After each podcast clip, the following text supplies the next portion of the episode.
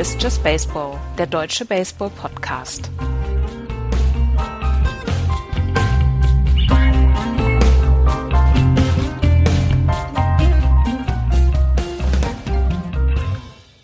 Die dritte Woche der MLB Previews für die kommende Saison 2017. Wir beschäftigen uns heute mit der American League West. Hallo, liebe Hörer zu Just Baseball. Hallo, Florian. Hallo, Axel. Alles gut in Hamburg? Oh, Wetter war toll. Wir waren gerade anderthalb Stunden spazieren an der Alster. Herrlich. Wunderbar, wunderbar. Und wie ist das Wetter in München, Andreas? Fantastisch. Es ist ja. wirklich fantastisch. Hallo. Hallo. Gut. Tja, wir sind vollständig. Ähm, schöne Grüße vom Jan an alle Hörer. Ähm, er bedauert es sehr, aber leider ähm, wird es mit äh, Just Baseball auf absehbare Zeit bei ihm leider nichts mehr werden. Die Arbeit macht ihm da einen dicken Strich durch die Rechnung und die Zeit ist sehr knapp, ist auch oft unterwegs. Aber wir haben ihn gestern getroffen, der Andreas und ich, und äh, wir sollen schöne Grüße bestellen an alle. So sieht's aus. Und damit fangen wir dann jetzt auch an mit dem eigentlichen Preview über die American League West. Letztes Jahr hat es den Sieger gegeben, Texas Rangers mit 95 Siegen und 67 Niederlagen. Und schauen wir mal, wie die dieses Jahr abschneiden werden. Ja, ich durfte mich um die Rangers kümmern und das war komisch, finde ich, weil ich am Anfang geguckt habe, was ist denn da eigentlich so passiert? Und so richtig viel ist tatsächlich in der Offseason nicht passiert. Und ähm, die Rangers haben letztes Jahr gewonnen, 95, 87, neun Spiele Vorsprung vor den Mariners, sind dann in den Playoffs ähm, in der LDS ausgeschieden gegen äh, die Blue Jays und zwar deutlich mit 3-0. Ähm, die Rangers waren ein ganz komisches Team letztes Jahr. Ähm, wisst ihr, wie das Run Differential von, von denen äh, war, obwohl sie 95 Siege hatte? Wisst haben, ihr, weiß das einer von euch? Die haben doch äh, ewig viele Siege nur mit einem Run gewonnen oder so, ne? Plus genau. 30? Ja. ja, plus 8. Plus 8. die haben ein Run Differential von plus acht und haben 95 Siege geholt. Und das ist auch so ein bisschen das, was ich ähm, ja in den Vorschauen, was ich so gelesen habe, also da müssen sie was tun. Ähm, denn ähm, so viel Glück, will ich jetzt mal sagen, also wenn ein Spiel auf Kippe steht, eng ist, dann hat das manchmal was mit Können, aber auch eben viel mit Glück zu tun. Das darf halt nicht passieren. Sie haben ein bisschen was getan. Es ist äh, Mike Napoli gekommen für ein Jahr jetzt, Free Agent, ähm, der so ein bisschen unterstützen soll, die Offensive. Ähm, ähm, wird, wird wohl auch dann in der 1B spielen. Ähm, ein Abgang natürlich Prince Fielder. Jetzt äh, kann man sich die letzte Saison von ihm angucken. Die war nicht gut, aber er hat immer noch, er hat immer noch Leistungen erbracht. Er war dann nachher verletzt, klar, aber das muss ein bisschen aufgeholt werden. Ähm, sonst finde ich, also so richtig viel getan haben sie tatsächlich nicht in der Offseason. Ähm, und wenn man sich das Team insgesamt so anguckt, dann kann man nicht vorbeigehen, dass die einen super One-Two-Punch in der Rotation haben. Also Cole Hamels und äh, Hugh Darvish, das, ähm, das sind schon zwei Pitcher, die viele gerne bei sich im Team hätten. Ähm, Darvish hatte nun eben das Problem, dass er letztes Jahr aus seiner Tommy John zurückkam. Man erhofft sich natürlich, dass er ein bisschen, dass er jetzt noch mehr wieder gewinnt, also noch noch zuverlässiger wird. Und ähm, er war 11-8 letztes Jahr bei der Mannschaft. Das, das klingt nicht so gut. Auch sein ERA mit 3-0-2, das war okay, das ist gut, aber er kann es halt auch besser. Und das ist auch so ein bisschen, was man von ihm erwartet. Ähm, Cole Hamels, klar, ne? also über den müssen wir nicht reden. Das ist ein, ein super Nummer 1 Pitcher, da können Sie sich drauf verlassen. Aber dann fängt es eben auch schon an, schwierig zu werden. Martin Paris ist noch in der Rotation angedacht. Ja, hm, der kam äh, 2014 aus einer Tommy John zurück. Ähm, Tyson Ross ist dann ähm, ähm, auf der DL im Moment, soll dann aber irgendwann auf Platz vier oder fünf dann eingreifen. Andrew Cashner dann auch noch verletzt, kann aber wohl am Anfang des, ähm, ähm, des Springtrainings oder ist jetzt schon dabei und kann mitmachen. Also jetzt im Laufe der Zeit kommt dann so eine AJ Griffin, so das sind so die, das ist so die Rotation, die sie geplant haben. Eins, zwei, top, von dem Rest muss man tatsächlich, also da muss man schon die Daumen drücken, dass da ein bisschen mehr kommt dieses Jahr. Ähm, das ist also, ja, das ist, ist äh, Wahnsinn. Und bei Cole Hamels ist halt auffällig, der hat äh, recht viele Walks. Also er hat 68 Walks in 201 Inning Pitch. Das ist ein relativ hoher Wert. Er hat auch relativ viele Home Runs zugelassen.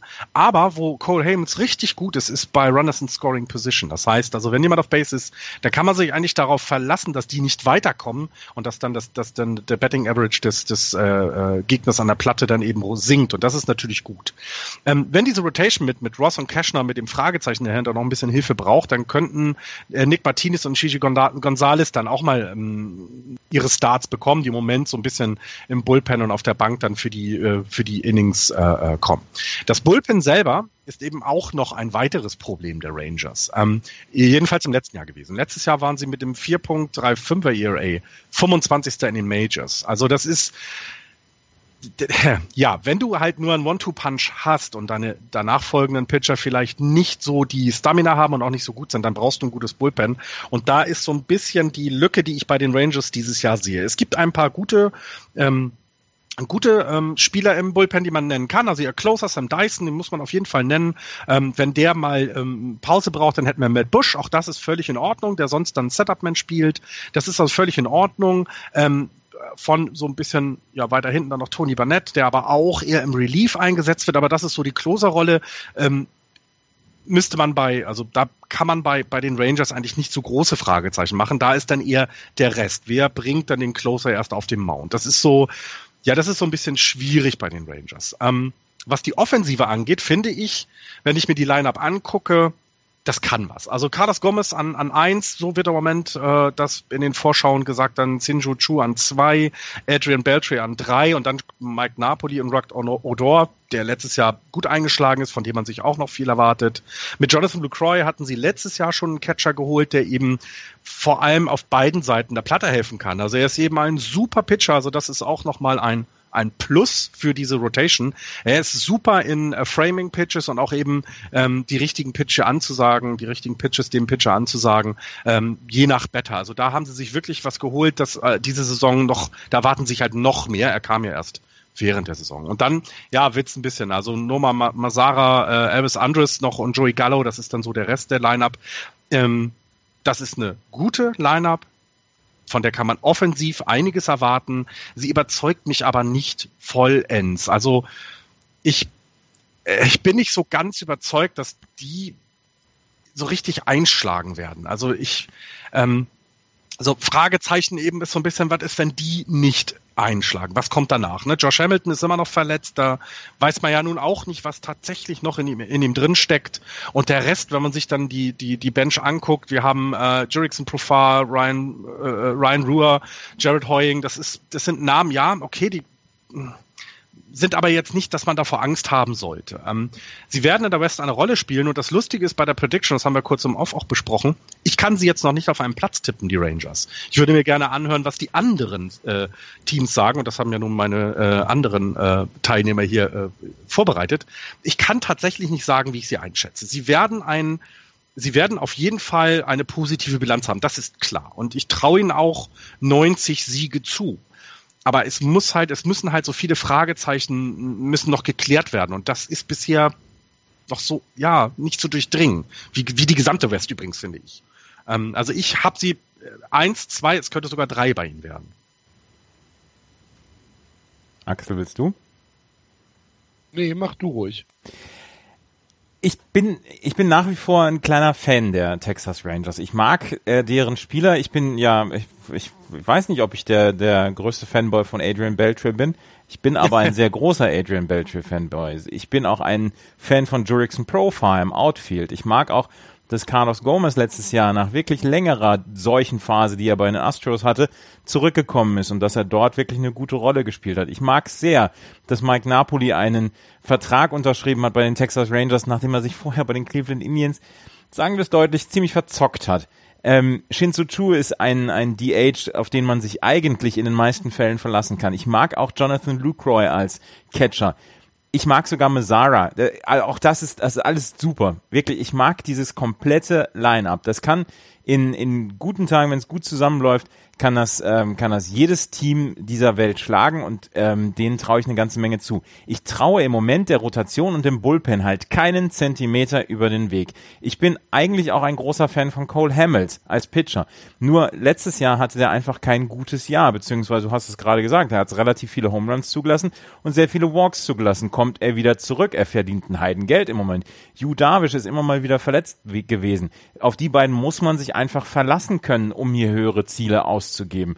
Was dahinter kommt, das ist, ähm, das ist eine Geschichte, ja, das ist eine solide Rotation, aber du brauchst halt ein, zwei Leute, die wirklich Innings ähm, auf sich nehmen und die dann am Ende ähm, dafür dastehen, 200 Innings bei einem 3er, 350er ERA gehabt zu haben. Und das äh, weiß ich halt noch nicht im Moment, ob es das geben wird. Das Bullpen, das finde ich im Moment ganz, ganz undurchsichtig und mag ich im Moment überhaupt nicht.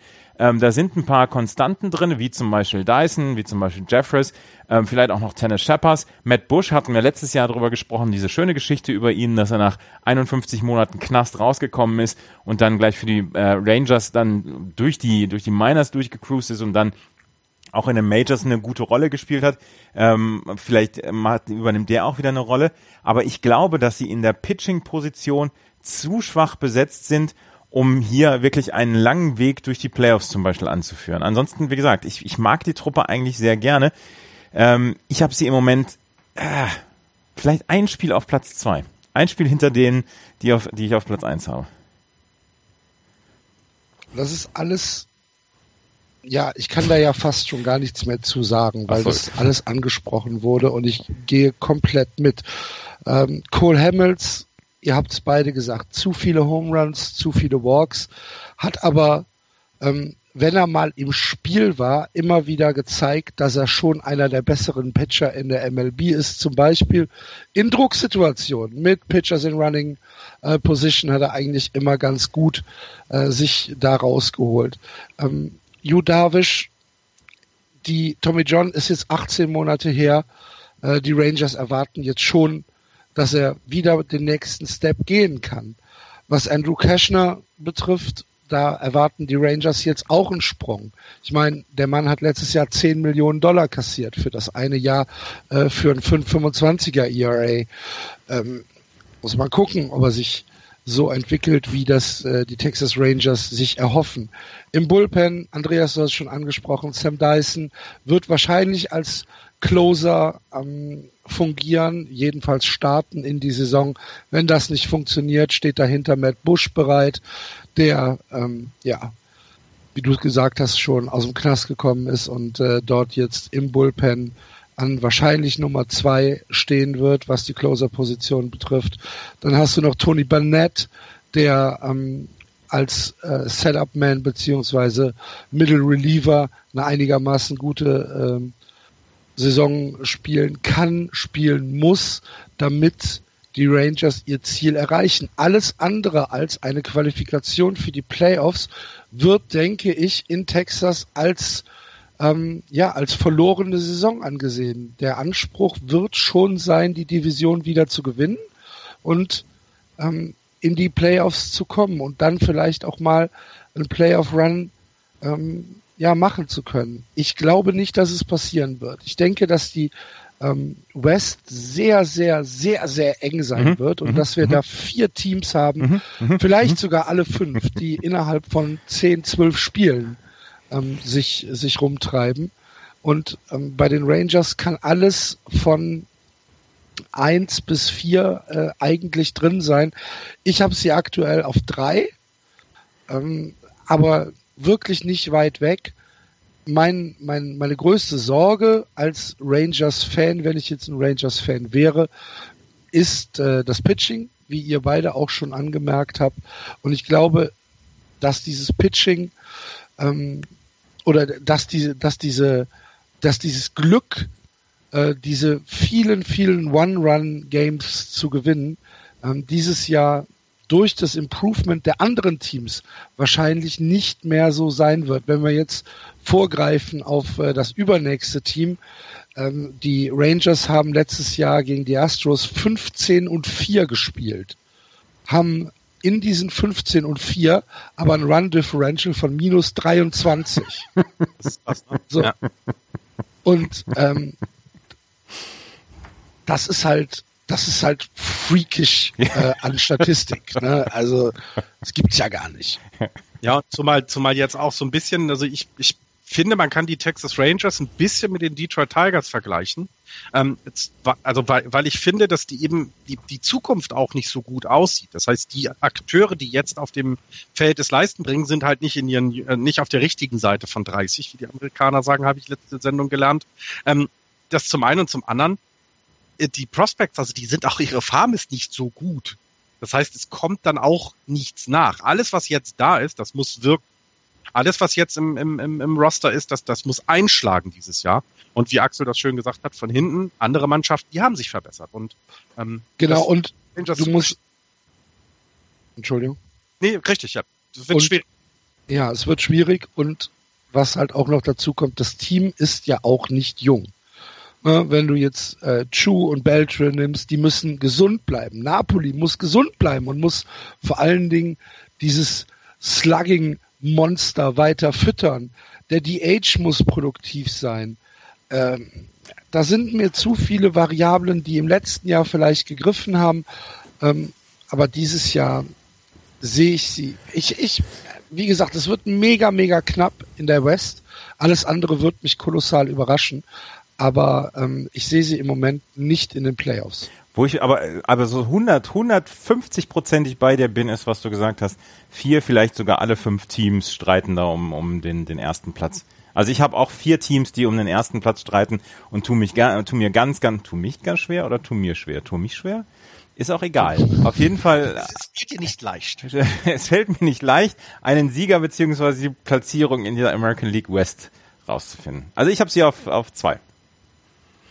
Ich warte jetzt noch ab, was ich äh, über die Astros und Mariners höre, um mich dann festzulegen. Moment ähm, hätte ich sie, weil ich sie halt etwas näher betrachte und die anderen nicht so gut kenne, auf eins, aber ich glaube nicht, dass es nach den beiden nächsten Vorschau-Teams äh, noch so sein wird. Ich muss mich da noch ein bisschen, muss noch ein bisschen warten. Dann gucken wir doch mal weiter auf äh, das nächste Team. Auf Platz zwei in der 2016er Saison hat die American League West abgeschlossen äh, oder haben abgeschlossen die Seattle Mariners. Die Seattle Mariners, bis zum vorletzten Tag waren sie tatsächlich noch im Playoff-Rennen. Ich habe das Spiel damals gesehen, wo sie das Spiel dann verloren haben und dann äh, die Playoffs nicht erreicht haben. Eigentlich müssten die Hat es Seattle Ihnen schon gratuliert oder warum haben Sie noch verloren? Nein, nein, nein. Ich habe ich hab ihn nicht gratuliert. Ich war, ich war, ich war in der Tat Fan. Ich wollte, dass Felix Hernandez mal ein äh, Spiel in der Postseason pitcht, weil das haben wir nämlich in seiner Karriere noch nicht gesehen. Und äh, er wird ja auch nicht jünger und deswegen hatte ich, ähm, ich hatte versucht, sie zu unterstützen, aber das hat mal wieder ganz hervorragend geklappt bei ähm, ähm, bei bei den Seattle Mariners wenn man sich anguckt, wer den Club verlassen hat, Nori Aoki, Archimedes Caminero, Franklin Gutierrez, Chris Ayanetta, Nathan Carnes, Deho Lee, Adam Lind, Ketel Mate, Vidal Nuno, Seth Smith, Drew Storen, Tyjon Walker und Tom Wilhelmsen. Gekommen sind Jared Dyson, Casey Feehan, Giovanni Gallardo, Mitch Hanniger, Chris Heston, James Pazos, Carlos Ruiz, Mark Repczynski, John Segura, Shade Simmons, Drew Smiley, Danny Valencia. Der ähm, General Manager Jerry DiPoto ist seit 28. September 2015 im Amt und dem ist chronisch langweilig. Der hat jetzt 36 Transaktionen oder Trades absolviert mit 94 Spielern, die da involviert waren, in den 16 Monaten, in denen er jetzt im Amt ist. Ähm, diese Mannschaft ist zweimal jetzt so überarbeitet worden oder, oder wirklich, äh, also wirklich komplett auf links gedreht worden, dass jetzt zu diesem Zeitpunkt noch acht Spieler im 40-Mann-Roster sind, die auch am 28. September 2015 da waren. Also, als Fan brauchst du dir keine Trikots beflocken, höchstens mit Hernandez, weil der wird den Club wohl nicht verlassen. Aber ansonsten brauchst du, brauchst du erst gar nicht gucken, ob du da in irgendeiner Weise noch einen anderen Spieler nimmst. Die sind meistens alle weg. Ähm, aber es, es steckt schon was dahinter. Jerry DiPoto hat gesagt, ich mache das nicht ähm, um des Tradens willens, wie es dann ja auch so ein bisschen aussieht. Ähm, es ist äh, tatsächlich so, er möchte diese Mannschaft verstärken und er hat ein paar, ähm, er hat ein paar Stellen gefunden, wo er meint, dass diese Mannschaft verbesserungswürdig ist. Und da sind nun zum Beispiel ähm, im Pitching beziehungsweise im Outfield Sachen dazu gekommen. Er hat zum Beispiel im Hau- im, Outfield Jared Dyson und Mitch Haniger dazu geholt ähm, zwei Spieler, von denen man sich Defensive erwartet, von denen man sich dann aber auch eine, eine Offensive erwartet, die das, was die anderen Jungs drumrum bieten, dann in irgendeiner Weise ähm, ja, aufwerten können, beziehungsweise äh, vergleichbar halten können. Wenn, wenn man sieht, man hat diese Mannschaft immer noch mit Nelson Cruz belegt, man hat immer noch Robinson Cano, man hat immer noch Kyle Seager, Ähm, da sind drei, vier Konstanten drin, natürlich auf der Pitching-Position Felix Hernandez. Und dieses Fenster, in dem diese drei, vier Jungs erfolgreich sein können, das schließt sich halt immer weiter. Man hat noch ein oder zwei Jahre und im letzten Jahr ist man anderthalb Spiele am ähm, an diesem Playoff-Platz äh, vorbeigeschrammt und dieser dieser Playoff-Platz und dieses Team, was jetzt am längsten auf eine Playoff-Platzierung wartet, das will man einfach nicht mehr länger bleiben und deswegen heißt es dieses Jahr dann angreifen. Jerry DiPoto hat nicht den ganz großen Splash gemacht, aber er hat dieses Team so verstärkt, dass äh, dort dann wirklich viele ähm, Leute ihre Augenbrauen gehoben haben und gesagt haben, er hat das in dem, in dem Fall hat er das so gemacht, dass man damit wirklich gut äh, arbeiten kann, beziehungsweise dass, dass nicht so viel Aufwand getätigt worden ist. Natürlich hat man Top Prospects oder Prospects abgegeben, gute Prospects für unter anderem Gene Segura, wo man ja einen äh, relativ großen Trade dann gemacht hat. Jetzt muss ich nochmal gerade gucken. Ähm, da, da war es tatsächlich ein, ein, ein sehr großer Trade, der Gene Segura mit dem Milwaukee Brewers hat man den gemacht, genau. Der Segura nach, ähm, nach Seattle geholt hat. Dort hat man einen großen Trade gemacht. Aber ansonsten war es relativ klein. Jared Dyson hat man noch geholt, ähm, der dann auch ähm, mit, mit einem Trade geholt worden ist. Und so ergibt sich jetzt ein Line-up, was relativ ausgeglichen ist. Das ist noch nicht zu 100 Prozent auf allen Positionen wirklich ähm, konstant gut aber man hat es, äh, man hat es etwas ausgewogener als im letzten Jahr. Natürlich, wie gesagt, Cano hast du noch, du hast Nelson Cruz, du hast Kyle Sieger. Das sind die drei Konstanten, mit denen du auch im nächsten Jahr noch arbeitest und die werden den Club auch nicht verlassen. Du hast äh, Hernandez, du hast Iwakuma, du hast Paxton, Smiley und Giovanni Gallardo, den man noch geholt hat, ähm, hast du auf den Pitching-Positionen. Drew Smiley, der im letzten Jahr ähm, dann wirklich kein gutes Jahr hatte, aber wo, wo man sich da ähm, erhofft, dass man in diesem pitcherfreundlichen Ballpark ähm, dass man dort einfach seine Fehler, wenn es die denn gibt, dann ausmerzen kann, alleine durch die Ballpark-Abmessungen. Giovanni Gallardo ist 3,31. Ähm, er hat aber im letzten Jahr ganz, ganz, ganz, ganz schlecht ähm, äh, gepitcht und hatte einen 5,42er ERA in 118 Innings. Und das ähm, erhofft man sich, dass da dann wirklich ähm, es besser wird mit ihm. Ähm, Drew Smiley, ich habe es eben ähm, angekündigt, der ist aus äh, Tampa Bay gekommen ähm, für zwei Minor Liga und Malek Smith. Äh, Malek Smith, den hatte man erst ein paar Stunden vorher von den ähm, Braves geholt.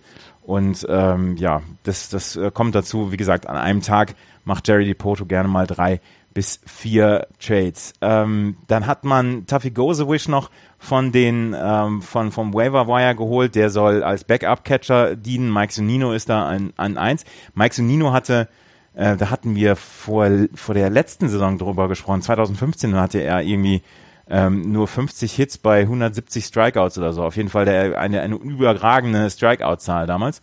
Und äh, aber der hat sich letztes Jahr gefunden und war dann tatsächlich dann auch eine Verstärkung für die Seattle Mariners. Und ähm, Jared Dyson mit Haniger, Giovanni Gallardo, Drew Smiley, Gene Segura. Also das sind die neun und damit will man jetzt versuchen, dann anzugreifen.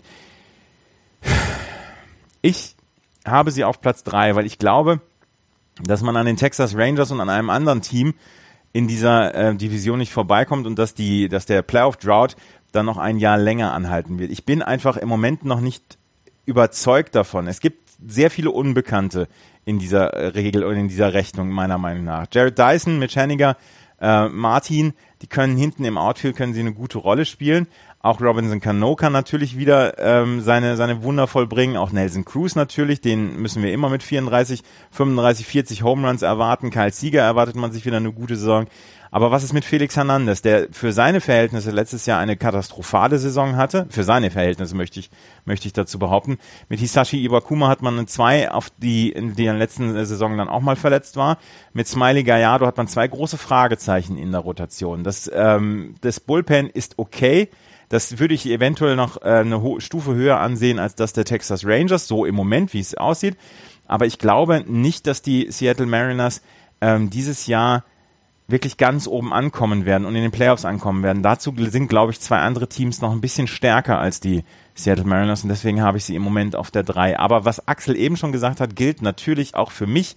Ich glaube, dass das eine ganz, ganz enge Division wird und dass wir vielleicht am Ende ähm, tatsächlich dann äh, vier Mannschaften innerhalb von fünf oder sechs Spielen sehen werden. Mhm. Ja, ähm, ja, fang an, Axel. Für mich ähm, steht und fällt die Saison der Mariners mit, äh, mit der Starting Rotation. Ich bin, ich gehe sogar so weit, dass ich sage, da sind nicht zwei Fragezeichen, sondern für mich sind da fünf Fragezeichen mhm. in dieser Starting Rotation. Weil Felix Hernandez, du hast es eben schon gesagt, 3,82er ERA in nur 25 Starts. Ähm, letzt, letztes Jahr hatte ja, er war über sechs Wochen verletzt, glaube ich, oder acht Wochen sogar mhm. und konnte nicht spielen. Ähm, ich, ich weiß nicht, ob, ob er jetzt mittlerweile auch in ein Alter kommt, wo dieser Zauber komplett weg ist. Äh, Hisashi Iwakuma ist mittlerweile auch 35. Musst du auch überlegen, ob der ein ganzes Jahr auf höchstem Level noch pitchen kann. Ähm, dann hast du mit, mit James Paxton jemand, der letztes Jahr ähm, 6 und 7 mit einem 3,79er ERA äh, gestartet ist. Und Drew Smiley und Giovanni Gallardo sind, wie du auch schon gesagt hast, auch Wildcards. Für mich ist dieses, ist diese Starting Rotation, wenn sie greift, wenn sie, wenn, wenn Felix Hernandez nochmal äh, sich zwei Jahre verjüngert und äh, wenn Hisha, äh, wenn Iwakuma, Entschuldigung, ähm, da nochmal komplett äh, die Saison durchgehen kann, dann ist das eine Starting Rotation, die völlig in Ordnung ist und die wahrscheinlich sogar gut ist. Allerdings sind mir da viel zu viele Fragezeichen. Und wenn dann ein Arm ausfällt oder zwei Arme ausfällen, was haben wir dahinter? Rob Whalen, Chris Heston, das sind so Sachen, die haben sie sich jetzt auch geholt, ähm, um, um äh, im, im Falle eines Falles da eingreifen zu können. Ariane Miranda ist auch neu dazugekommen das sind mir zu viele Variablen bei den, bei den Seattle ähm, Mariners, als dass ich sage, die sind für mich ein klarer Playoff-Kandidat. Natürlich, wie Andreas schon gesagt hat, sind sie auch kein Kandidat ähm, auf totales Abstinken in diesem Jahr. Aber auch bei denen gilt, eigentlich muss jetzt diese, diese Playoff-Teilnahme mal wieder stattfinden. 15 Jahre sind es her, dass in Seattle äh, Playoff-Baseball gespielt worden ist. Und ähm, ich befürchte, dass wir nächstes Jahr darüber reden können, dass es 16 Jahre sind. Ich habe sie auf vier. Vier? Mhm. Oh. Ja. Ja, also ich ähm, dazu zwei Sachen. Ähm, die Seattle Mariners hatten letztes Jahr ein Betting Age, ich habe das bei Baseball Reference mal eben angeguckt, äh, von 30.4. Damit äh, die schlechteste Mannschaft letztes Jahr. Jetzt gab es ein bisschen Austausch hin und her, klar, aber diese Mannschaft ist eben auch nicht mehr jung. Da fallen ähm, wir nicht mal auf. Ja. Ähm, naja, mit unseren 25 würden wir den Schnitt nach unten ziehen. Ähm, aber die Rotation, ich, also ich mag die, ihr habt alles gesagt, aber es ist so viel Risiko dabei. Und ähm, es ist aber eben, weil die anderen auch nicht so gut sind, wie Texas gerade besprochen. Ich, ich muss wahrscheinlich am Ende würfeln. Also ähm, es gibt keinen klaren Sieger für mich in dieser Division. Es könnte auch die Seattle Mariners werden. Und dann sind sie es vielleicht mit 91 Siegen, vielleicht mit 87 Siegen. Ähm, die, alles nah beieinander. Deswegen ist es super schwierig. Ähm, ich finde es halt spannend, weil wir ja diese 15 Jahre hattet ihr gerade angesprochen, ähm, weil wir ja mal vor drei Jahren gesagt haben, Mensch, mit der Verpflichtung von Robertson Cano, da zeigt man jetzt mal, dass man investieren möchte, dass man, dass man auch mal in Namen ran, an Namen rangeht, die ein bisschen teurer sind. Ja, geholfen hat es bisher noch nicht. Der arme Felix Hernandez muss immer noch ähm, seine, seine Arme dahin halten und kann kein Playoff-Spiel pitchen. Ähm, Kyle Sieger ähm, finde ich den spannendsten Spieler ähm, bei den ähm, äh, bei den Mariners, weil eben dadurch, dass sein Bruder in LA spielt, da so ein, so ein, so ein bisschen, ja, das ist irgendwie so eine tolle Geschichte, finde ich. Ne? Der, der wird die auch noch, der ist so ein bisschen die Zukunft auch, ähm, auf die sie sich dann äh, ja vielleicht auch mal was an, was aufbauen können, wenn Cano oder Nelson Cruz dann eben eben nicht mehr in, im, im völlig dabei sind. Also ähm, das finde ich spannend, aber sonst ist das ist von eins bis vier, von eins bis drei, alle kann alles werden und ich höre mir gleich noch die Astros und die Angels an und dann lege ich mich fest, weil wer die äh, ganz am Ende beenden wird bei mir, das sind die äh, Athletics, aber das ist ja dann auch ganz am Schluss. Also spannendes Team, spannende Division, glaube ich. Also man wird da sehr viel sehen dieses Jahr, ähm, äh, sehr enge Matches sehen, aber auch da. Vermutet ihr, dass aus dieser Division ein Playoff-Contender kommt? Also jemand, der in die Wildcard geht? Also ich sehe da eher die American League East. Naja, es, weil sie so eng ist, wird es halt viele Teams geben, die so rund um 86, 87 Siege sind. Und ähm, ob das dann reicht, ist eine Frage. Und eine letzte Frage, ohne dass ihr nachguckt. Von den 15 äh, Spielen im Spring Training, wie viel haben die Mariners davon gewonnen? Drei? Zehn. Die sind gerade 10-5. Und wir sagen, das ist alles schlecht. Aber ja. Spring Training, ist auch Spring Training ist noch, ist noch, ist, ist unwichtiger als, als das Eröffnungsspiel oder das Saisoneröffnungsspiel des Bundesligisten gegen einen Landesligisten. Nichts in diesem Spring Training ist in irgendeiner Weise von, von Wert, von Nutzen. Würden, würden die Red Sox mit 20-0 führen, würdet, würdet ihr schon die World Series Ringe Natürlich. bestellen? Hör doch auf.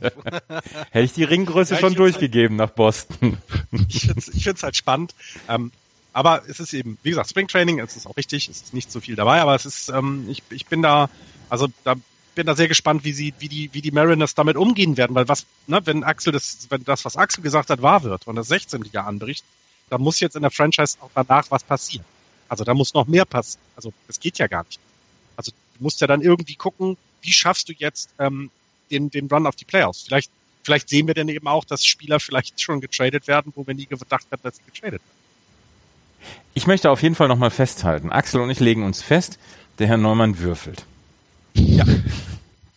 Du nicht? Nein? Du legst Karten. er hat schon, er hat schon die äh, äh, Eingeweide vom Wildschwein vor sich liegen. Ich lasse den Kater wieder entscheiden. Ja, sehr schön. Sehr gut. Gut, dann äh, gehen wir weiter. Auf Platz drei in der letzten Saison hat äh, die American League West abgeschlossen. Äh, Houston 84 und 78 war das äh, Endergebnis der Houston Astros in 2016 und sie waren damit slightly underperformed. Sie waren relativ unzufrieden mit der Saison am Ende, weil halt einfach so fünf, sechs, sieben Siege gefehlt haben, um äh, das zu erreichen, was eigentlich das klare Goal war, nämlich die zweite Playoff-Teilnahme nach diesem sehr guten Jahr 2015. Das hat ein paar Gründe gehabt. Dallas Keikel hat äh, nicht die Saison wiederholen können, die er 2015 hatte. 4,55 war sein ähm, Earned Run Average. Ähm, Colin McHugh hat äh, sein, sein ähm, ERA in die Höhe geschossen.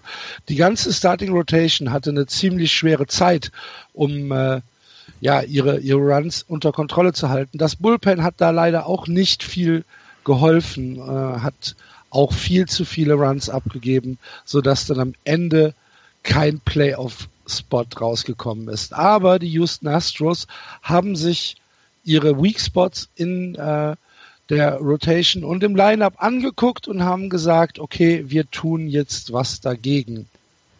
Der äh, erste Trade, den sie gemacht haben, betrifft das Outfield. Sie haben nämlich Corby Rasmus verloren. Corby Rasmus ist wahrscheinlich der interessanteste Spieler, der von den äh, Houston Astros weggegangen ist. Hatte ein gutes Jahr 2016, äh, aber kein überragendes. Hatte 15 Home Runs, 54 Run, Runs batted in, aber ähm, eine sehr, sehr gute Defense-Statistik im Outfield. Sie haben ihn abgegeben und haben sich dafür ähm, im Outfield mit, ähm, na, wie heißt er denn? Ähm, Josh Reddick ähm, verstärkt. Josh Reddick ist gekommen, hat einen Vierjahresvertrag mit äh, einem, einem Wert von 52 Millionen Dollar abgeschlossen. Äh, letztes Jahr in 115 Spielen 281, 10 Home Runs, 37 Runs batted in. Wenn der gesund bleibt, ist George Reddick sicherlich in der Lage, äh, mehr als 20 Home Runs im Jahr zu schlagen und äh, kann dem Outfield eine, ja, einen Boost geben, den sie brauchen. Genauso wie Noriaoki. Noriaoki ist auch neu gekommen von, ähm, von den äh, Seattle Mariners, hat im letzten Jahr 283 geschlagen und äh, wird auch im, ähm, im Houston Outfield sicherlich äh, seinen Eindruck hinterlassen. Wenn sie dann noch neu geholt haben, ist äh, ein neuer Catcher. Sie hatten im letzten Jahr Jason Castro als Catcher und Jason Castro ist zu den Minnesota Twins gegangen. Seit 2013 hat Jason Castro jedes Jahr äh, eine schlechtere schlechtere Hitting-Statistik aufgelegt. Das ist dann kumuliert im, in der letzten Saison mit einem Hitting von 210, also ganz knapp nur über der Mendoza-Line. Und irgendwann äh, ist es dann halt so, dass keine Produktion vom Catcher mehr stattfindet mit einem 210er äh, Betting. Und dann haben sich die Astros gesagt, okay, da müssen wir was tun, da müssen wir äh, einen neuen Catcher hinbringen und haben sich Brian McCann von den ähm, New York Yankees geholt. Brian McCann, All-Star-Catcher, hat äh, im letzten Jahr 242 mit 20 Home Runs und 58 Runs batted in geschlagen und hat ähm, ja sicherlich gibt das nochmal ein, eine, ein Boost auf der Position, die die Houston Astros auf jeden Fall brauchen. Äh, José Altuve ähm, nee, nicht José Altuve, Entschuldigung. Carlos Beltran ist als DH gekommen.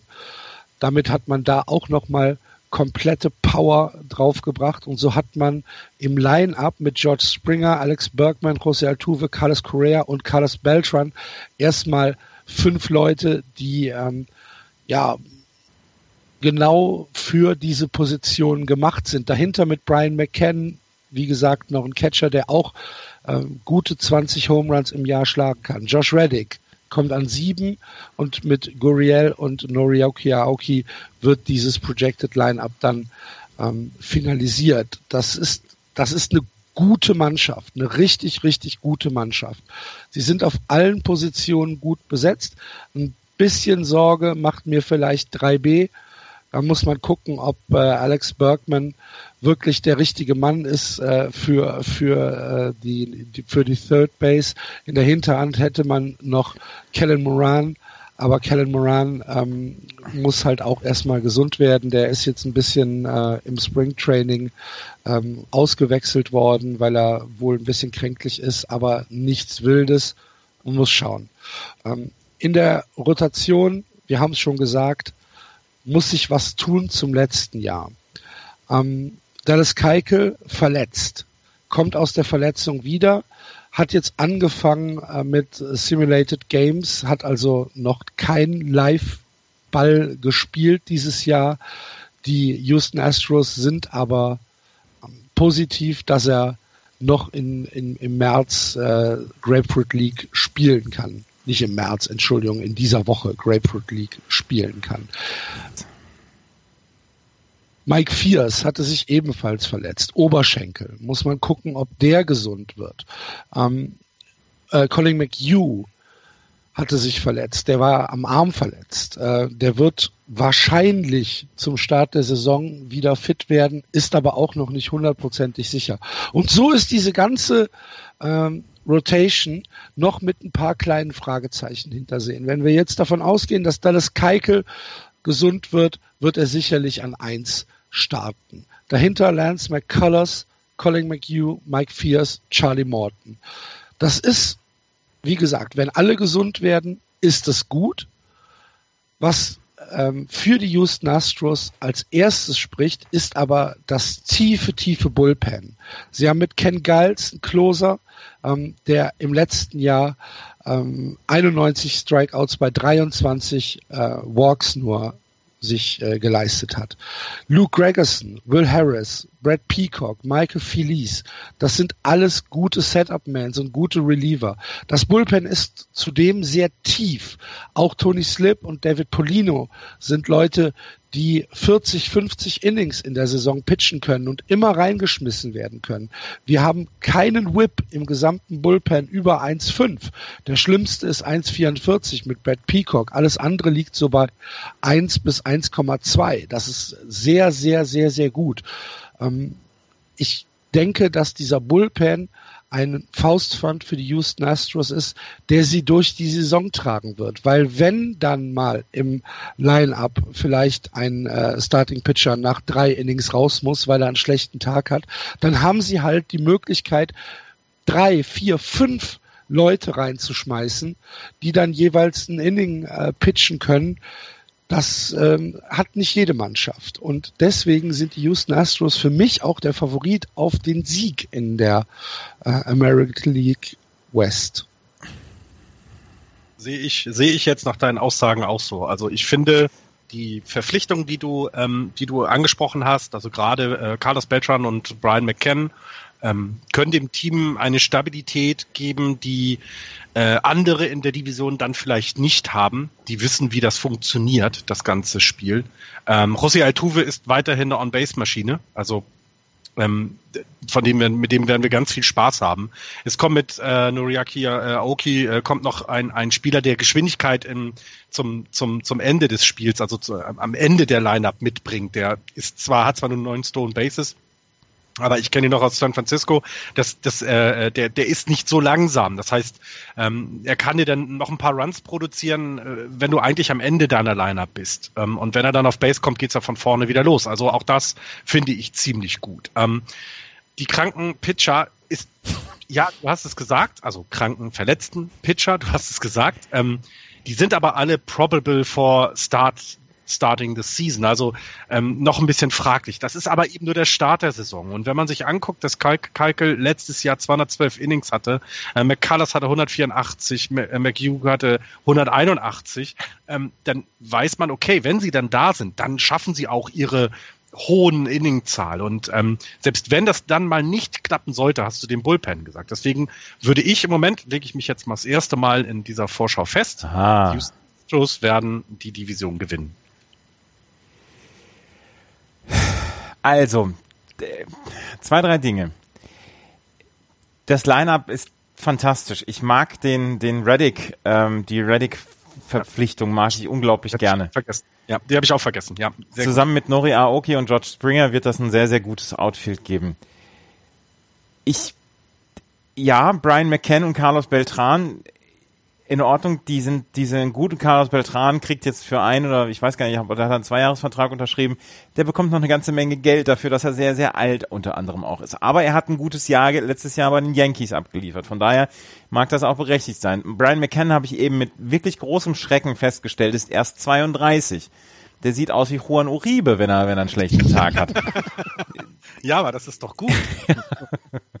ähm, der, ja, das ist, das ist in Ordnung. Aber ich mag beide Spieler nicht. Also rein, das ist eine ganz, ganz persönliche Abneigung. Deswegen sind mir die Astros ein ganz kleines bisschen weniger sympathisch in den letzten Jahren gewesen. Was ich ihnen allerdings nicht verzeihe, und das ist, und das ist völlig zusammenhanglos mit dieser Vorschau ist, dass im, äh, im Stadion der Astros Tals Hill abgebaut worden ist und dass wir jetzt nicht mehr diese wunderbare Eigenheit, Eigenheiten hab, Eigenheit haben des, ähm, des Stadions in, in Houston. Und ähm, das ist, das ist etwas, was ich ihnen nicht verzeihe. Und da kommen jetzt, da kommen jetzt fan-friendly Zones hin, so Familienzonen beziehungsweise Standing Room Only, damit man sich da ähm, im Stehen ein, ein Bier kaufen kann und trinken kann während des Spiels. Außerdem ist das Outfield von 436 Fuß, geht das auf 409 Fuß runter. Das werde ich Ihnen nicht verzeihen, den Astros. Aber das hat mit der Mannschaft nichts zu tun.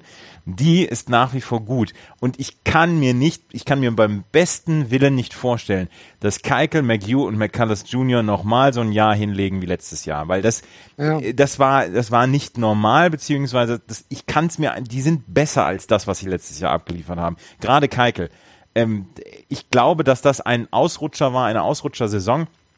Ich habe sie auch auf Platz eins. Es könnte sehr, sehr knapp werden mit den Texas Rangers. Ähm, aber ich habe sie auch auf eins und ich mache das aber trotzdem mit ein paar Bauchschmerzen, weil Beltran, McKen und der fehlende Tals Hill meine Liebe so ein bisschen haben erkalten lassen zu den Houston Astros. Aber José Altuve Ultras sind, sind in voller Mannstärke da. ja. ja. Das ist schon, es ist schon, es, es gibt, es gibt ein paar Einwände, die, die richtig sind, aber ich glaube, das ist eben, ja, bei, also Houston könnte noch mal diesen, diesen Schwung kriegen. Was auch lustig ist, ich hatte gerade über die Mariners gesagt, die ein Betting Age von letztes Jahr von 30 hatten. Ähm, die Houston Astros hatten das äh, äh, jüngste Lineup ähm, an die Platte gebracht für das Jahr hinweg mit 26 schießt mich weg. Was sich jetzt natürlich verändert, ein bisschen, weil eben Beltran und McCann da sind. Auch Aoki ist nicht der Jüngste. Aber ähm, vielleicht ist es genau das, was im letzten Jahr meinetwegen dann gefehlt hat. Eben so diese, diese Silberrücken, ähm, die schon ein bisschen mehr gesehen haben und eben wissen, wie der Hase läuft. Genau, und die dann auch in den engen Spielen vielleicht den Unterschied machen können. Ja. Wenn du dann im, in, eine 1, einen 1-0 Rückstand im achten Inning gegen die Texas Rangers hast ähm, und Carlos Beltran ist dein DH, dann ist es halt, ja, ist das was anderes. Und jetzt bin ich auf die Angels gespannt, weil davon hängt ab, wie sich jetzt bei mir die Würfel, wie die Würfel fallen. Die Angels letztes Jahr auf Platz 4 der American League West, 74 äh, Siege bei 88 Niederlagen. Genau. Und ähm, wir haben letzte Saison haben wir sehr, sehr schlecht über die Angels gesprochen. Wir haben gesagt, Free Mike Trout Völlig und so zu Recht. haben wir noch nie schlecht über die gesprochen, müsstest du eigentlich eher fragen. Ja, genau. Wir haben, wir haben sehr häufig, wir haben sehr häufig darüber gesprochen, dass sie, dass sie sehr schlecht sind und äh, wir haben, äh, wir haben Hashtag Free Mike Trout letztes Jahr gehabt und ähm, es könnte sich eventuell etwas ändern im Staate Kalifornien bei den LA Angels. Das ist mein, äh, mein, mein erster, mein erster Hinweis auf das, was hier jetzt kommen wird. Also 74 Siege, 88 Niederlagen, Vierter in der American League West, was Axel gerade gesagt hat. Wer gegangen ist, das ist unter anderem Julius Chassin gewesen, Johnny Giavotella. Tim Lincecum ist gegangen nach seinem eher unberühmten Stunt letztes Jahr, wo er noch äh, vorgepitcht hat, dann eigentlich einen ganz guten Eindruck hinterlassen hat. Die LA Angels so verzweifelt waren auf ihrer Pitching-Position, dass sie ihm einfach einen Vertrag gegeben hat und er mit seinem 916er ERA nun überhaupt niemanden hinter dem Ofen hervorgelockt hat. Ähm, gegangen ist auch Jared Weaver und CJ Wilson. Jetzt muss ich hier gucken. Einer von beiden hat ein, ein sehr lustiges Hobby jetzt. Ähm, das habe ich jetzt allerdings. Ach, ich habe es weggedrückt. Ähm, ich glaube, es ist es ist CJ Wilson. CJ Wilson war lange verletzt.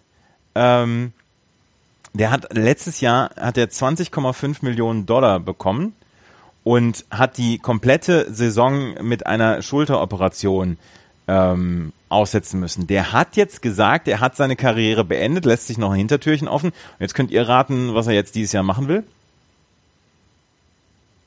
Ähm, Football spielen. Autorennen fahren will er dies oh, ah, okay. ja. Jared Weaver hat letzte Saison 20,2 Millionen Dollar bekommen von den LA Angels, ähm, ist jetzt bei den Padres und die Padres haben dieses Gehalt übernommen. Josh Hamilton ist ja bei den Texas Rangers und wird nächstes Jahr aus den Büchern rauskommen. Dieses Jahr werden die, äh, werden die LA Angels Josh Hamilton 26 Millionen Dollar dafür zahlen, dass er bei den Texas Rangers spielt, was natürlich ein, ein überragend absurder Vertrag ist. 26,4 Millionen Dollar und der Junge spielt für 535.000 Dollar in den Büchern bei den Texas Rangers. Das heißt, nach dieser Saison in den nächsten zwei Jahren, in der eine Free Agency Phase anlaufen wird, wo viele, viele wirklich gute Spieler äh, auf den Markt kommen, werden die, ähm, werden die LA Angels einfach mal schlanke 65 Millionen Dollar pro Jahr mehr haben als jetzt vor dieser Saison. Und das ist einfach mal ein, ein absolutes Faustpfand, mit dem Billy Appler, der in seinem zweiten Jahr ist, jetzt vielleicht dann auch Mike Trout sagen kann, okay, wir haben etwas ähm, für dich, ähm, vorbereitet und warte, warte ab, es, es wird. Und das, der größte, der größte Faktor in dem, was man sagen kann, ähm, ja, die LA Angels werden vielleicht auf einem Weg der Besserung sein. Sie haben einfach Mike Trout nicht getradet. Und das ist vielleicht etwas, die, die größte Nachricht ähm, für die, für die, für die ähm, LA Angels. Sie, sie werden Mike Trout weiterhin behalten und Mike Trout bleibt bei den LA Angels und vielleicht kommen dann auch die besseren Zeiten in den nächsten Jahren.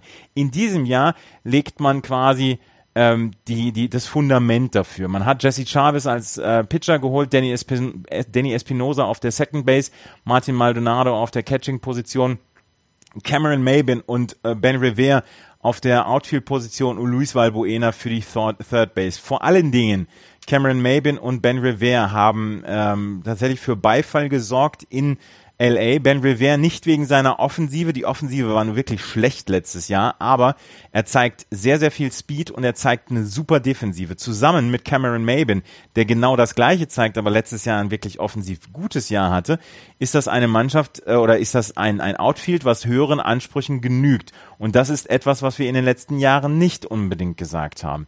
Ähm, die beiden sind die Hauptbestandteile dieser, ähm, dieser, dieses Line-Ups beziehungsweise der Neuzugänge, die dazu gekommen sind.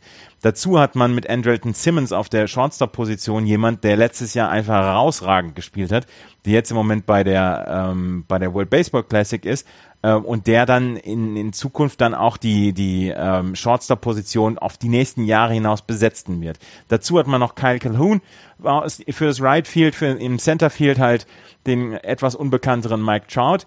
Dazu auf der Second Base Danny Espinosa. Von dem erwartet man wirklich, dass er dieses Jahr offensiv wieder besser durchkommt. Er war eine Strikeout-Maschine letztes Jahr, leider im negativen Sinne. Ähm, der hat dann ja auch seinen, seinen Platz verloren bei den Washington Nationals, ist dann jetzt zu den Angels gegangen. Auf der First Base hat man Luis Valbuena, der ähm, mit Escobar auf der Third Base dann eventuell sogar splitten kann, Arbeitszeit, weil er auf, auf der Third Base ähm, einsetzbar ist. Man hat Albert Puchholz, der nach wie vor äh, nach wie vor auch immer noch einen sehr sehr großen Vertrag hat, aber auch der letztes Jahr dann wirklich dann diesem Gehalt dann auch gerecht geworden ist. Ähm, du hast allerdings ein Bullpen und ein Pitching, was nach wie vor äh, Sorgen macht. Du hast mit Matt Shoemaker jemanden, der ähm, vor zwei Jahren, glaube ich, noch ein, ein super ERA hatte, letztes Jahr komplett vom Laster gefallen ist. Du hast mit Richards, mit Skaggs, Nolasco und Chavez hast du Leute, die du wahrlich im Moment noch niemanden hinterm Ofen hervorlocken. Da muss schon einiges zusammenkommen, dass die wirklich eine gute Saison pitchen. Und du hast ein alternes Bullpen. Houston Street, der vor zwei Jahren ähm, noch äh, wirklich eine, eine Fabelsaison hingelegt hat, auch der ist alt geworden. Mit Cam Bedrosian, mit Bailey, Guerra, Alvarez, Maureen, Ramirez hast du auch Leute, die alt sind und die ein großer Unsicherheitsfaktor sind. Ich mag die Richtung, in die die äh, LA Angels gehen. Ich mag es wirklich. Und ich glaube auch, dass wir in den nächsten zwei Jahren eine ganze Menge hören werden von Free Agent Signings. Das, ähm, das, äh, die, die, die Farm ist immer noch nicht gut sie wird so langsam. Es, es wird so langsam äh, werden. Und ähm, aber Billy Appler macht meiner Meinung nach einen relativ guten Job und deswegen wird es nicht mehr lange dauern, bis auch das wieder Ergebnisse hervorbringt. Es wird nicht diese Ergebnisse hervorbringen, wie zum Beispiel bei anderen Teams, wenn man sich jetzt zum Beispiel die Chicago White Sox anguckt, die vor Kraft kaum laufen können in Miners. Aber es, es ist so langsam wieder auf dem Weg der Besserung und ähm, sie werden dies Jahr, glaube ich, noch nicht alles kaputt machen. Da muss schon sehr, sehr viel zusammenkommen. Aber ich habe auch, wir, wir haben, ich, ich wiederhole es nochmal, wir haben gesagt, es könnte eine sehr, sehr enge Division werden. Und diese vier Teams, die wir bislang besprochen haben, glaube ich, werden innerhalb weniger Spiele zusammen sein. Und wenn es super läuft, holen sich die, ähm, holen sich die Angels eine, eine Wildcard. Wenn es normal läuft, glaube ich, werden sie wieder Vierter. Ich glaube, das größte Faustpfand für die Los Angeles Angels in diesem Jahr könnte die Defensive sein. Mhm. Es ist eine, ein ganz, ganz starkes defensives Team.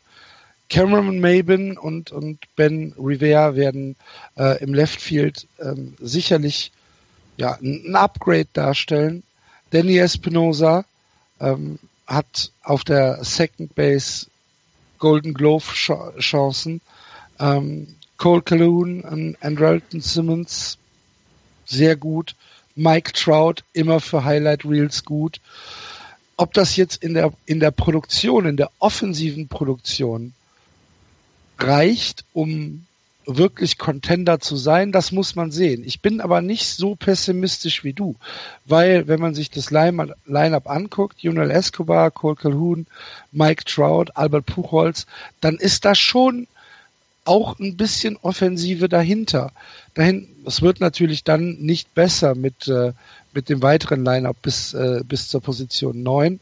Aber ein paar Runs werden das schon sein, was die vier Jungs da vorne reinschlagen können. Und dann ist eben diese große Stärke der Angels ist die Defensive. Du hast es gesagt, die Rotation, die ist sicherlich ausbaufähig. Das Bullpen ist auch ausbaufähig. Houston Street, ähm, ich würde ihn immer noch als einen der besten Closer bezeichnen, müssen schauen, ob er sich vielleicht in dieser Saison wieder ein bisschen, ähm, ein bisschen zurückkämpft. Die Setup-Mans und das Middle Relief macht mir ein bisschen Sorgen, weil sowohl Bedrosian als auch Bailey halte ich jetzt nicht für Top-Class äh, und äh, Mike Moran, Jose Alvarez und JC Ramirez sind jetzt auch niemand, wo man äh, sich vor Freude die Haare ausreißen muss, dass man die als äh, Middle Reliever hat. Ähm, Petit ist ein guter, kann das Team aber nicht alleine tragen. Dennoch glaube ich, in dieser engen Division ist eine Defense, eine so starke Defense, wie die Angels sie nun mal haben, könnte der Unterschied sein zwischen 88 Siegen und 83 Siegen und deswegen habe ich sie auf zwei gesetzt. Ich, ähm, ich würde da sogar mitgehen. Ähm, zwar, weil ich glaube, dass eben die Defensive dann diese paar Runs safe oder äh, äh, äh, holen kann, die sie, die sie sonst immer gebraucht haben, weil eben die, die, die, die Rotation tatsächlich jetzt nicht, da gibt's Teams, die besser sind in der West. Das hat, das hat Andreas gut gesagt und gut dargestellt. Ähm, aber ich, ich mag die Offensive, wenn man eben guckt, wir haben, äh, Albert Puchholz hat einen hohen Vertrag, immerhin 29 Home Runs geschlagen letztes Jahr. Ähm, das werden dann vielleicht dieses Jahr 25 werden, aber dafür kommt auch Daniel Espinosa dazu. Also das ist schon okay das passt. Und wenn sie defensiv das ein bisschen mehr zusammenhalten, und ich weiß, ich bin jetzt nicht hundertprozentig sicher, aber ich meine, die Angels haben jetzt auch nicht unbedingt einen Homerun-lastigen Ballpark. Das heißt, wenn du aus dem Outfield dann die Bälle gut zurückbekommst, dann kannst du vielleicht ein paar Runs verhindern mit der Defensive, die es, äh, äh wo du es letztes Jahr vielleicht nicht geschafft. Ähm, Gesundheit muss natürlich passen. Ähm, klar, das ist bei allen Teams so. Ähm, Mike Trout ist immer erst 25 Jahre alt. Ich war wieder gerade überrascht. In den letzten drei Jahren in den letzten fünf Jahren, äh, die er gespielt hat, wisst ihr eigentlich, was seine schlechteste, ähm, äh, sein schlechtester Rang beim MVP-Voting war? Zweiter? Zweiter. Mhm. Das muss man sich mal vorstellen. Der ist 25 Jahre alt, in den letzten fünf Jahren zweimal MVP geworden, dreimal Zweiter. Also diese, diese Kategorie hat er, glaube ich, in den letzten Jahren für sich gewonnen. Der führt ja, der, äh, welche Kategorie er vor allen Dingen anführt, ist die Wins Above Replacement. Ähm, ja, ja, genau. Und, und die führt er seit 1993 an. Also schon ja. vor seiner Geburt führte er die an. Ja, der ist so gut, das müssen die, ja, ja, die, genau, genau. Also das ist halt wirklich ein Fausthand. Und ich, ich glaube auch, dass dass sie ihn nicht getradet haben. Und ich glaube, die, die Verlockung, die Franchise umzubauen, sind natürlich da, weil eben es nicht viel um ihn herum gab und gibt. Aber es ist jetzt so schlau zusammengestellt, dass da ein Run sein kann. Und ich glaube, sie werden knapp hinter den äh, Houston Astros landen. Sie werden leider nicht in die Playoffs kommen. Ich glaube nicht, dass aus dieser American League West äh, ein, ein, ein, eine Wildcard kommt. Die wird aus der East kommen.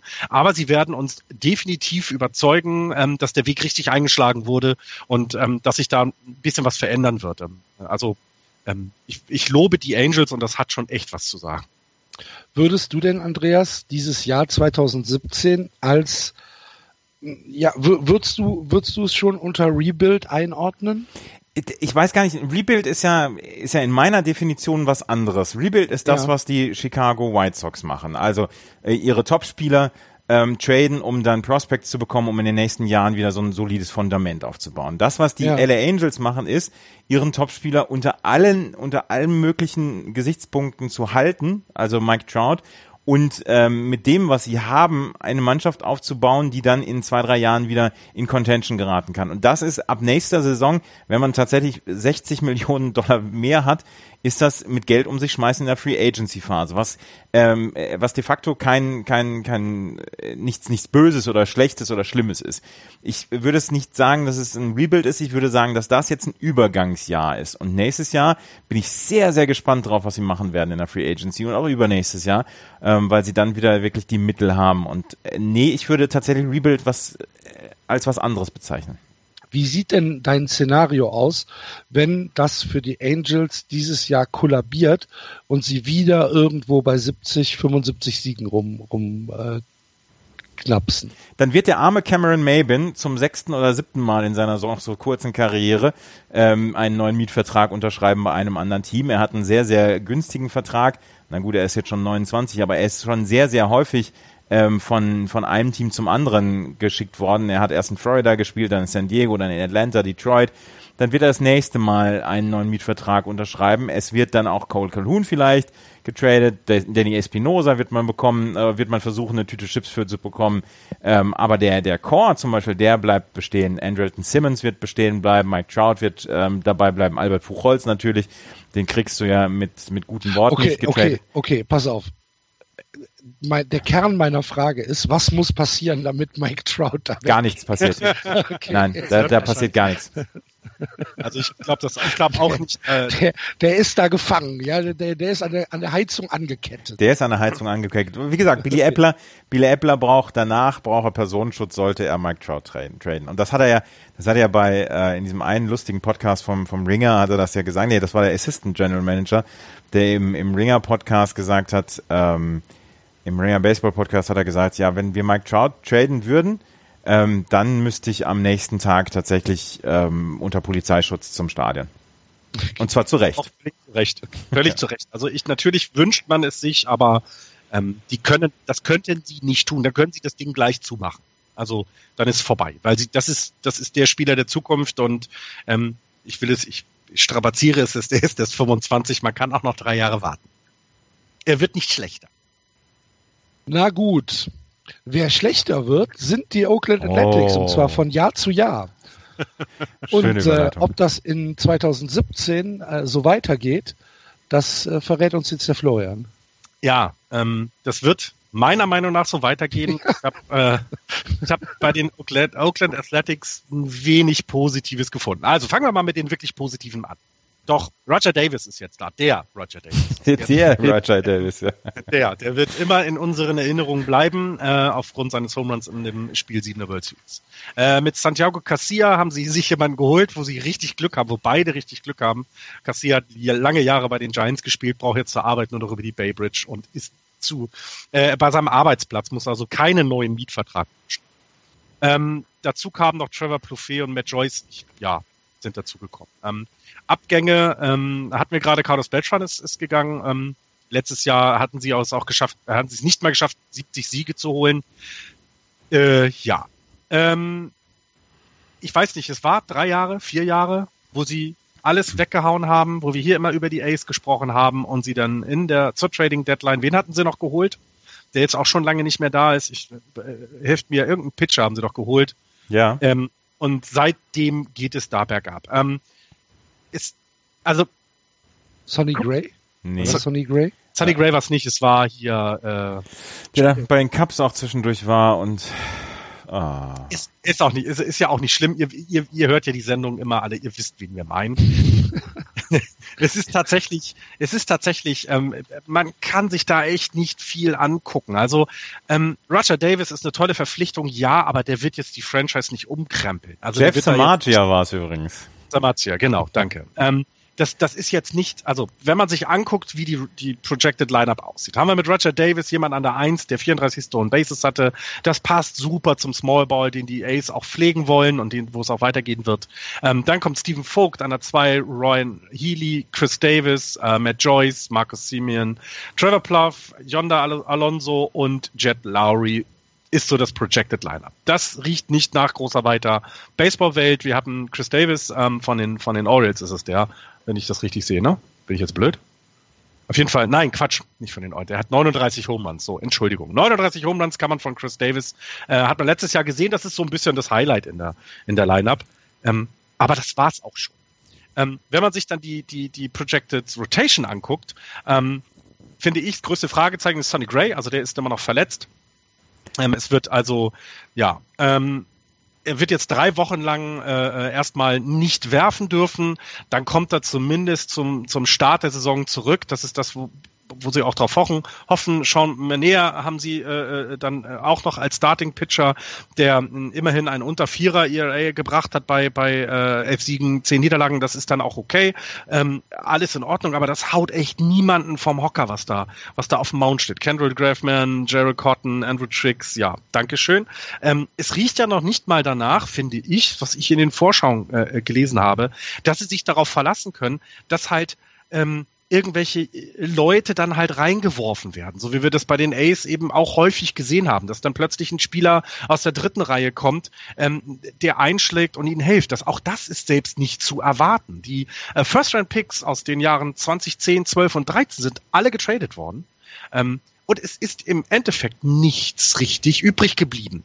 Ähm, die hatten, sie hatten jahrelang einen richtig, richtig äh, äh guten Prospect-Stand, äh, äh was sie super für Trades nutzen konnten und was sie auch immer mal wieder eingesetzt haben. Aber es ist tatsächlich nichts dabei, ähm, wo man, wo man auch die nächsten Jahre so ein bisschen hoffnungsvoll hinguckt. Und woran mag das jetzt liegen? Also ich glaube, es ist nicht der ein, also nicht der wichtigste Grund, aber es hat auch damit zu tun, dass sie immer noch im Kolosseum spielen. Ich glaube, das ist so ein bisschen ein Bremser im Moment ähm, und auch die Jahre jetzt schon ähm, für diese Franchise. Ähm, das Stadion ist auf. Also ich, wir lachen immer drüber, aber es ist, es ist nicht gut, wenn da ein bisschen Regen fällt oder wenn irgendwie was verstopft ist, dann steht die Gästekabine unter Wasser und zwar nicht Frischwasser. Und äh, das gesamte Stadion, das ist einfach, das ist eine, eine Bürde dieser, für diese Franchise und sie müssen sich dringend überlegen, was man da tun kann. Mit Dave Caval haben sie jetzt jemanden im Front Office, äh, im Backoffice, also jemand, der die, den, so ein bisschen die, der, der hat jetzt die Fäden in der Hand und so ein bisschen versucht, ähm, das zu tun, was er tun kann. Denn diese, man darf niemals vergessen, Oakland ist zwar in der Bay Area, aber das ist so ein bisschen der Stiefbruder, der, der, der, der arme Stiefbruder äh, von, von San Francisco. Da ist also, das ist keine tolle Stadt, das ist keine schöne Stadt, da wohnt man auch nicht so gerne und es ist eben vor allem auch nicht so viel Geld da. Ähm, und was auch natürlich immer mit sich bringt, wenn du da irgendwo ein Stadion bauen möchtest, die Grundstückspreise sind einfach in der gesamten Bay Area auch wahnsinnig hoch. Ähm, das heißt, du kannst nicht mal eben irgendwo was bauen. Und natürlich möchtest du aber diese, diesen Bezug zu Oakland auch behalten. Ähm, so ein Beispiel, die 49ers sind jetzt nach äh, Santa Monica oder Santa Clara, ich verwechsel das immer, umgezogen. Ähm, äh, Im Football haben ein eigenes Stadion dort gebaut und die Plätze bleiben leer, was natürlich daran liegt, dass sie keinen guten Football spielen. Aber weil das Ding auch irgendwo Nirgendwo steht, weil das einfach zu weit von San Francisco entfernt ist. Und genau diese Gefahr besteht natürlich bei den Oakland Athletics auch, denn jetzt das Stadion schön nah bei. Jetzt ist es eben in, in, im, im Einzugsgebiet und es steht ja direkt neben der, ähm, ich weiß jetzt nicht mehr, wie sie heißt, aber neben der äh, Arena, wo die Golden State Warriors spielen, die ja nun sehr erfolgreich sind. Das heißt also auch da muss man genau gucken, was man, was man tun kann. Man will die Fans weiter an sich binden, denn auch die kommen noch. Das ist ja, das ist ja so lustig. Also die A's haben jetzt nicht so ein Problem mit, mit Zuschauern. Da kommen noch genug Leute. Es ist okay. Also könnte natürlich besser sein, klar, aber das kommt mit dem Erfolg vielleicht. Es geht natürlich auch um Geld und es geht vor allem auch, was passiert mit den Oakland Raiders. Die spielen nämlich im Moment auch noch im Kolosseum und über diese, über deren äh, Status muss ja auch noch entschieden werden. Also alles das äh, bremst im Moment so ein bisschen eine weitere positive Entwicklung dieser Franchise. Und ich glaube, sie können sich verbessern zum letzten Jahr. Ja, davon gehe ich aus. Aber also an die 500 werden sie nur mit wirklich ganz viel Strecken kommen. Also es wird so um die 75 Siege sein. Das ist dann auch in Ordnung. Das ist eine Steigerung und es geht dann ein bisschen bergauf. Aber für mich werden sie ähm, dead last äh, wie letztes Jahr auch. Ich habe festgestellt, dass wenn man, ähm, dass wenn man viele Home Runs in der MLB schlagen muss, die Chancen besser stehen, wenn man Chris Davis heißt. Ja. Der, der Chris, ich, ich, hab, ich war gerade ein bisschen verunsichert, weil du hast gesagt hast, hier Chris Davis und so. Dann habe ich es nochmal angeguckt. Der Chris Davis mit K bei den Athletics letztes Jahr 42 Home Runs. Der Chris Davis mit C äh, bei den Baltimore Orioles 38 Home Runs. Das ist nicht so ganz schlecht. Ja. Das heißt also, nennt eure Söhne Chris Davis. Chris, Chris Davis Neumann. Ja. Ja, wieso? Warum der, denn das? Ja, das, das Kind wird im Kindergarten verprügelt. Ja. Aber kann Home Run schlagen. Ja. Wie kann's weiter? Wie seht ihr die Ace dieses Jahr? Ich sehe da nicht viel. Ich habe überhaupt keine Ahnung, was die wollen. Ich habe überhaupt keine Ahnung. Wenn man sich anguckt, dass die jetzt 30 Millionen ausgeben als äh, ähm, als garantiertes Gehalt, dann ist das ja schon mal was, was total uncharakteristisch für die für die Oakland Athletics eigentlich ist. Wenn man sich dann aber anguckt, für wen sie das ausgegeben haben. Santiago Castilla, zwei Jahre elf Millionen, Matt Joyce, zwei Jahre elf Millionen, Trevor äh, Plouffe, äh, ein Jahr fünfeinhalb und Roger Davis, ein Jahr sechs Millionen.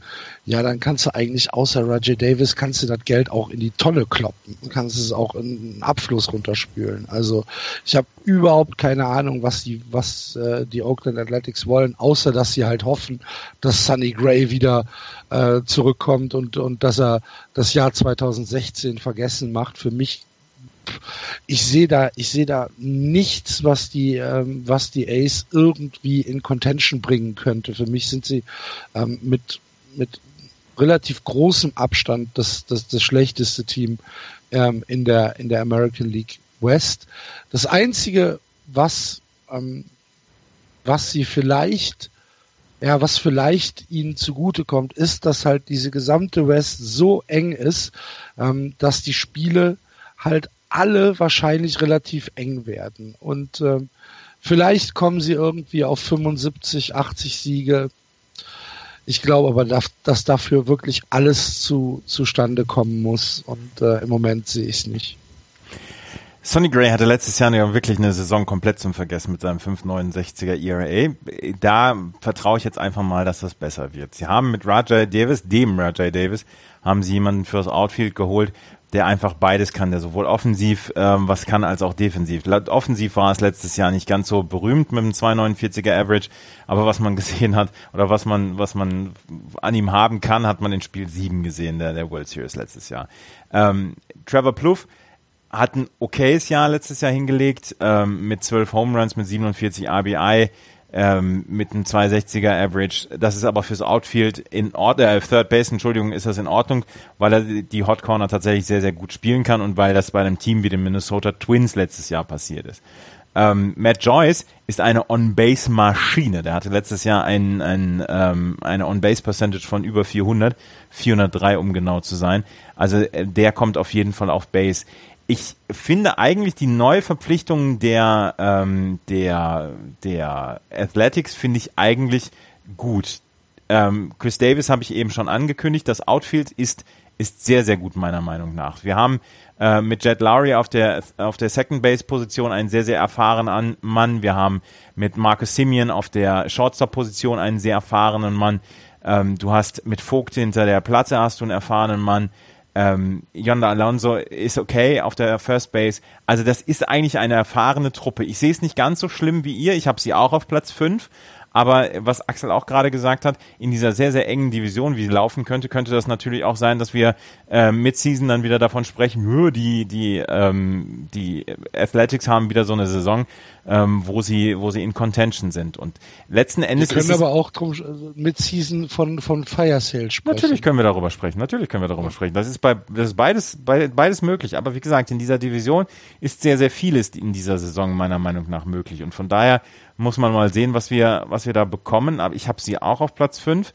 Aber ich finde die Truppe nicht so schlecht, wie ihr sie jetzt gerade gemacht habt. Es ist letzten Endes, ist es dann aber auch in Oakland immer ein bisschen Mangelverwaltung von, äh, von äh, Billy Bean. Und der muss halt sehen, dass er mit dem, was er hat, zurechtkommt. Und da sind halt zugenähte Taschen beim, beim Owner. Und dann geht es halt nur über diese Art und Weise, das Team zu verstärken. Das ist nicht viel, aber mal gucken. Billy Bean hat in den letzten Jahren auch schon andere Stunts hinbekommen.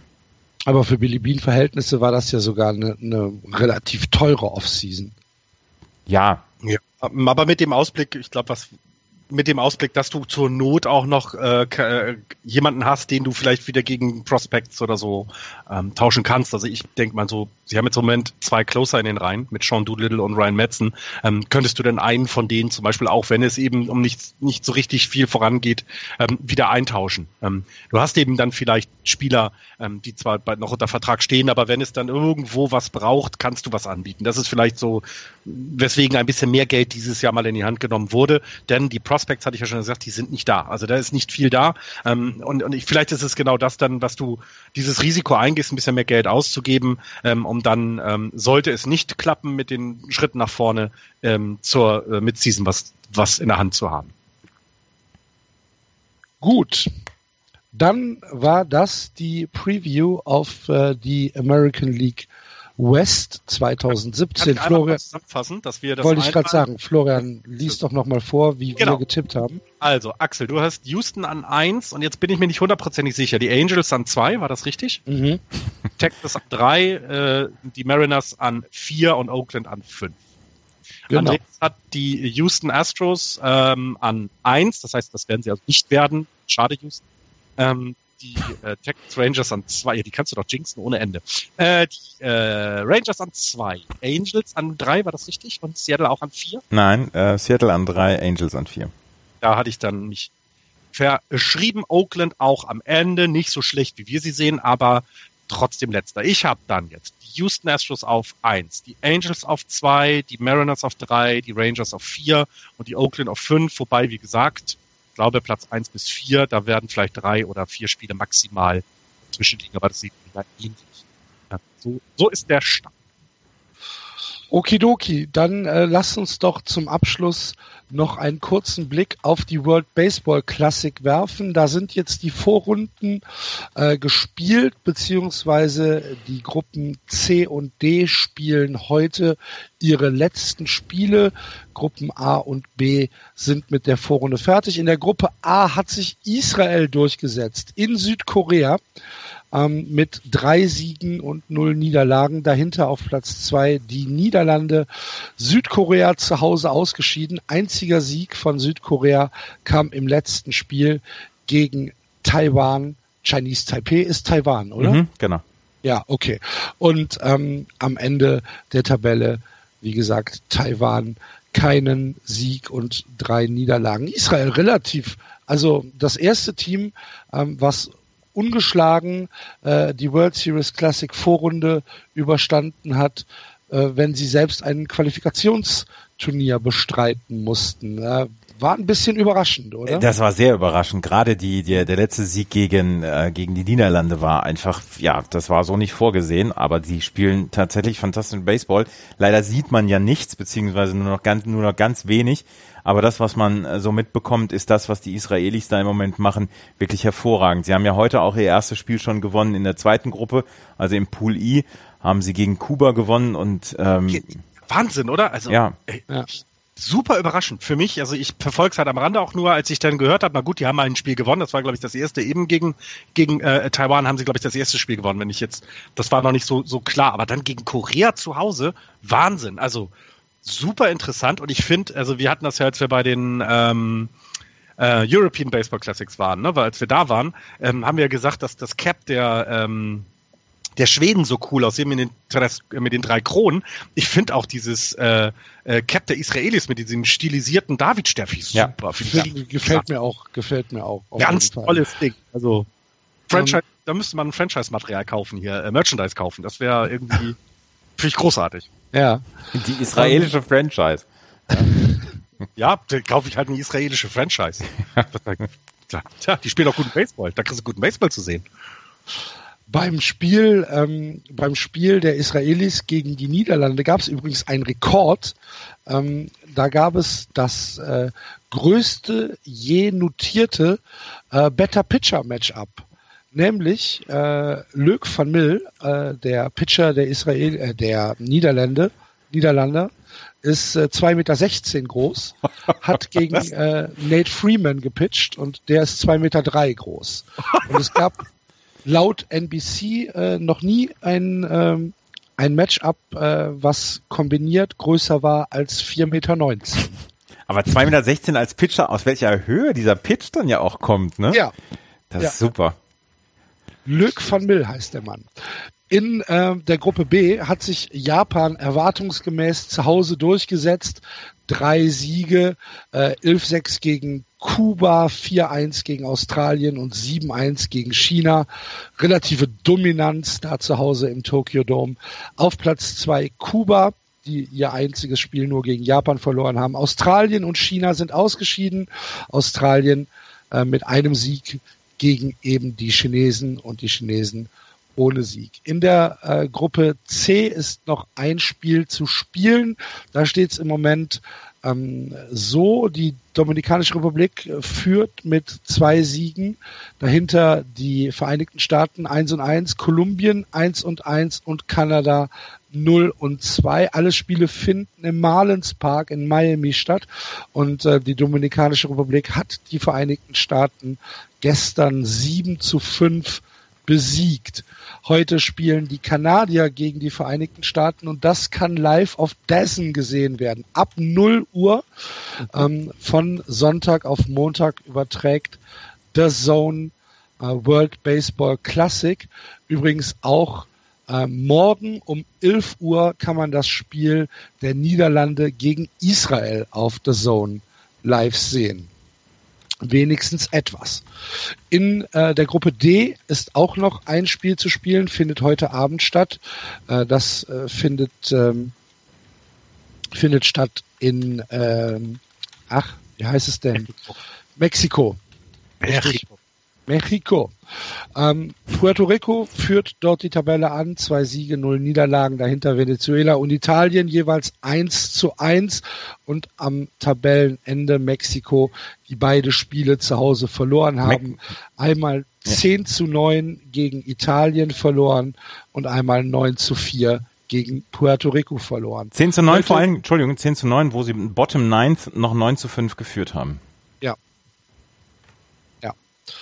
Ähm, heute, heute findet dann noch statt Italien gegen Puerto Rico und Mexiko gegen Venezuela. Gut. Ich finde es halt sehr spannend, dass die Italiener immer noch eine Chance haben. Also ähm, bei dem bei dem Pool D finde ich, also Venezuela darf man nicht unterschätzen, die haben schon keine schlechte Mannschaft. Ähm, Italien immer noch eine Chance hat, weiterzukommen, finde ich ganz, ganz spannend. Also ähm, und dass die Amerikaner theoretisch ausscheiden könnten, ist halt auch so ein Thema für sich, äh, wo sie sich doch dieses Jahr ein bisschen mehr vorgenommen hatten. Ähm, ich ja, denke, ja. sie werden gegen Kanada gewinnen, ähm, kommen dann weiter, aber so ein Durchmarsch, so einfach wird's halt dann doch nicht. Und das finde ich halt, finde ich halt sehr interessant. Also ich bin mal bin gespannt. Mal ich weiß, ich weiß gar nicht, wie die, wie die ähm, Tiebreaker-Regeln sind. Aber wenn Italien jetzt gegen äh, Puerto Rico verliert und Mexiko gegen Venezuela gewinnt, dann haben wir drei Mannschaften mit eins und zwei. Das wird lustig, ja. Was wird dann passieren? Ich weiß es nicht. Machen die ein, was machen die dann? Ähm, das weiß ich auch gerade nicht. Das müssen wir abwarten.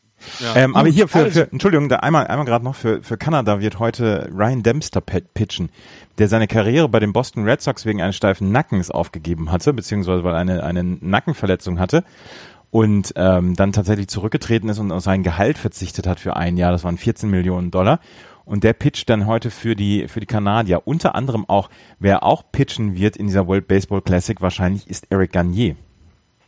Pitch. Ja. Eric Garnier, der, der versucht, der versucht hier nochmal mithalten zu können.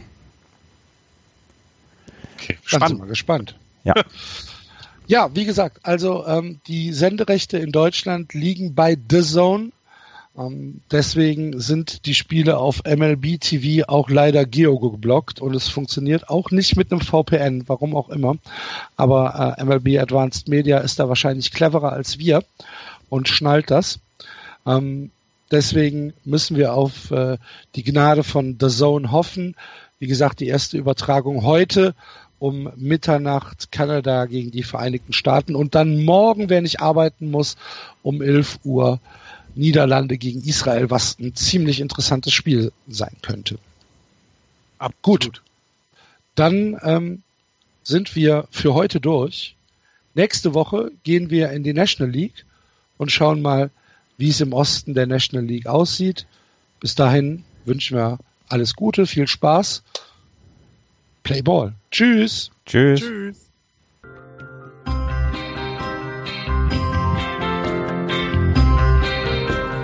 Das war Just Baseball. Ihr findet uns auf justbaseball.de, bei Facebook, bei Twitter und natürlich bei iTunes.